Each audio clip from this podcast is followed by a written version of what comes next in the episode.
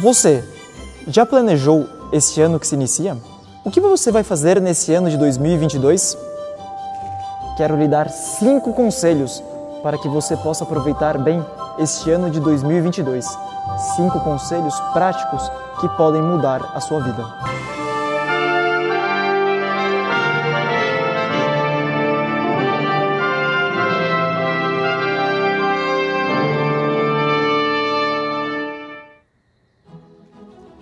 É curioso que quando paramos para analisar o nosso dia a dia, nos damos conta que muitas vezes não sabemos organizá-lo.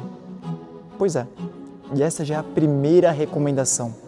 Quando que eu organizo o meu dia? O meu dia não começa hoje, mas meu dia deve começar ontem à noite antes de eu ir dormir. E este é o primeiro conselho: ter um horário fixo para dormir. Vamos ser francos. Quem é que consegue desempenhar todas as incumbências, todas as tarefas, todas as responsabilidades que tem para determinado dia? Realmente é muito difícil. Nem sempre dá tempo. Acontece que o meu rendimento no dia seguinte pode ficar prejudicado se eu dormir o período insuficiente durante a noite. Isso pode me trazer mal-estares, dor de cabeça e, sobretudo, isso pode enfraquecer a minha vontade. Portanto, eu devo saber deixar afazeres para o dia seguinte, não por preguiça, mas por disciplina. E que essa seja a primeira meta de 2022: respeitar o meu horário de sono. Nos arautos, nós fazemos isso. Salvo raras vezes e por raras exceções, nós postergamos o nosso horário de sono. E este costume nos ajuda a enfrentar as lutas do dia seguinte com melhores disposições de ânimo. Já sei que muitas pessoas já estão ávidas de agradecer e já querem dizer: Padre, muito obrigado, esses conselhos vão me ajudar enormemente nesse ano 2022. Contudo, há um requisito para respeitar o nosso horário de sono que eu ainda não tratei e que é muito importante, diria quase indispensável. Esse requisito consiste em deixarmos o nosso celular de lado. WhatsApp, redes sociais. Quando eu me recolher, pelo menos meia hora antes, colocar este aparelho de lado. E de lado, não no meu criado mudo. O meu celular não vai entrar no meu quarto. Agora acho que esse primeiro conselho ficou bastante difícil, na é verdade. O segundo conselho é para antes de entrar na cama. Siga esses passos. Uma oração curta aos pés da cama. Aspergir o quarto com água benta. Portar o Santo Rosário junto consigo na hora de dormir. E uma boa leitura. De fato, antes de ir dormir, é uma ocasião excelente para nós agradecermos a Nossa Senhora todos os benefícios e graças que ela nos concedeu durante aquele dia, mas também a hora de pedirmos forças para o dia seguinte. Portanto, nunca ir dormir sem antes rezar a Nossa Senhora e agradecer pelo dia que se passou e pelo dia que vai começar. E não se esqueça de que você está numa luta constante. E é uma luta tão encarniçada, tão terrível, que eu compararia ela com uma guerra. E esta guerra é contra o espírito das trevas, contra o demônio. Portanto, para afastá-lo do meu quarto, da minha cama, eu vou aspergir o meu quarto com água benta. E por que também não sobre as crianças para afastar o demônio desses pobres pequeninos? E é muito conveniente que também você, ao longo do seu dia, carregue num pequeno frasquinho, num pequeno potezinho, água benta junto consigo, porque é uma excelente arma que afugenta os demônios. Bem, por falar em armas, temos uma outra para portá-la junto conosco durante todo o dia e também durante toda a noite. E é o Santo Rosário, símbolo de nossa união com Maria Santíssima. Rezamos o rosário durante o dia e à noite carregamos no nosso peito ou sobre o pescoço o rosário, arma de Nossa Senhora para afugentar e expulsar os demônios. Bom, agora só resta dormir, não é verdade? Não. É necessário que nós nos preparemos para o descanso com uma boa leitura. Não é verdade que quando nós deitamos à noite, nos vem à cabeça inúmeras impressões, preocupações, dificuldades, recordações, lembranças que nós tivemos durante o dia e tudo na hora do nosso repouso. Mas para afastarmos e expulsarmos esses pensamentos, um excelente meio é fazer alguns minutos de uma leitura, seja uma história, uma geografia, um fato histórico, enfim, poucos minutos de leitura são suficientes para tranquilizar o nosso espírito. Faça o teste, experimente e depois coloque aqui nos comentários se deu resultado na sua vida. Toca o despertador. Um novo dia começa e a batalha sobre a face da terra começa para todos os filhos de Adão. Caríssimo seguidor de Arauto Sem Segredos, este é o momento de nós pedirmos forças para Nossa Senhora. Mas, para isso, é necessário ter o espírito pronto e a alma forte. E assim, quando toca o despertador, a primeira coisa que eu tenho que fazer é pular da cama. A seguir, siga este conselho. Faça a sua cama. Deixe arrumada em perfeito estado. Não é verdade que muitas vezes, ao longo dos nossos dias, muitas coisas dão errado. E há dias em que tudo, absolutamente tudo, dá errado.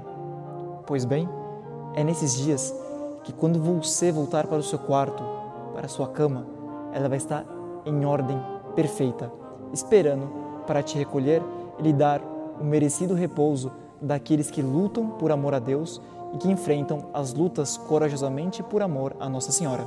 Este é o primeiro teste do seu dia, portanto, comece o bem. Pronto! Agora com a cama arrumada, os lençóis arrumados, o travesseiro ajeitado, é o momento de eu recorrer a São Miguel Arcanjo. E para isso, aconselho que você faça o que nós arautos fazemos também, que é rezar todos os dias de manhã o exorcismo breve a São Miguel Arcanjo. A oração é assim: São Miguel Arcanjo, defendendo-nos no combate, seja nossa proteção contra os embustes e cilados do demônio. Subjugue, ó Deus, instantemente o pedimos. E vós, príncipe da milícia celeste, pelo divino poder, precipitai no inferno a Satanás e aos outros espíritos malignos que andam pelo mundo para perder as almas. Amém. Quarto conselho: respeitar os horários das refeições. Café da manhã, almoço e jantar. É verdade, caríssimos seguidores e arautos sem segredos, que muitas vezes, por causa do vai e vem, do corre-corre do dia a dia, deixamos as refeições de lado ou comemos apressadamente. Isso pode lhe causar mal para a saúde física e também para a sua saúde espiritual. É saúde espiritual. Por quê? Porque a refeição é um excelente momento para nós convivermos em família, convivermos entre amigos, santamente, é claro. E, portanto, é necessário seguir três normas de educação que são básicas, mas que podem fazer todo efeito na sua alma e na sua vida. Primeiro, é nunca conversar a respeito de saúde. Saúde não é um tema que nós tratamos durante as refeições. O segundo é nunca falar a respeito de si, ou pelo menos quase nunca, caso seja uma grave necessidade. Terceiro, é nunca falar a respeito de negócios, assuntos burocráticos. A refeição é um momento prazeroso em qual nós podemos alegrar o nosso corpo e também o nosso espírito. Aliás, tem um convidado que raras vezes deve participar das nossas refeições, ou quase nunca. Este convidado é o celular. Ele distrai a nossa conversa. Ele pode atrapalhar a nossa convivência fraterna, familiar. Deixe o seu celular de lado na hora da refeição. Se por uma grave razão ou por uma grave circunstância tiver que usá-lo, faça, mas com parcimônia.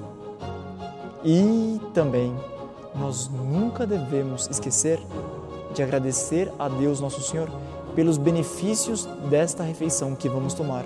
Então, por que não fazer um sinal da cruz e honrar a Deus pelos benefícios que Ele vai nos dar?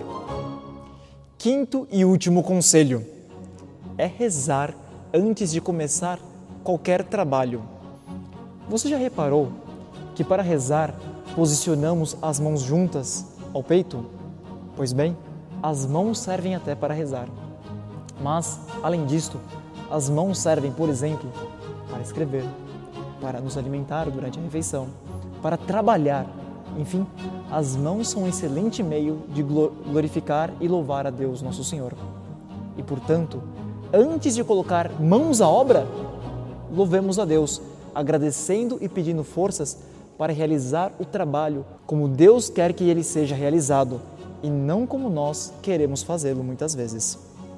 Mesmo que em nosso trabalho tenha havido deficiências ou até insuficiências, não se preocupe.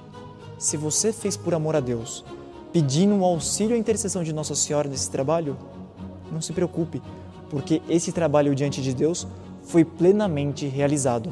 Por fim, nunca se esqueça de que aquele que vence nesta vida é aquele que não desanima e sempre confia em Nossa Senhora. Saiba que os dramas se abatem sobre todos os homens e isto não tem jeito. Mas aqueles que põem a sua esperança na Santíssima Virgem sempre têm forças para avançar e continuar esta luta. O drama, portanto, é a prova que distingue os heróis dos medíocres. É este o principal conselho para este ano de 2022. Cresça sempre em devoção à Nossa Senhora. Esses conselhos ajudarão a você neste ano de 2022 para conquistar todas as metas neste novo ano que se inicia. A nossa proteção está no nome do Senhor, que fez o céu e a terra.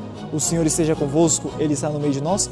Abençoe-vos o Deus Todo-Poderoso, Pai, Filho e Espírito Santo. Amém. Salve Maria!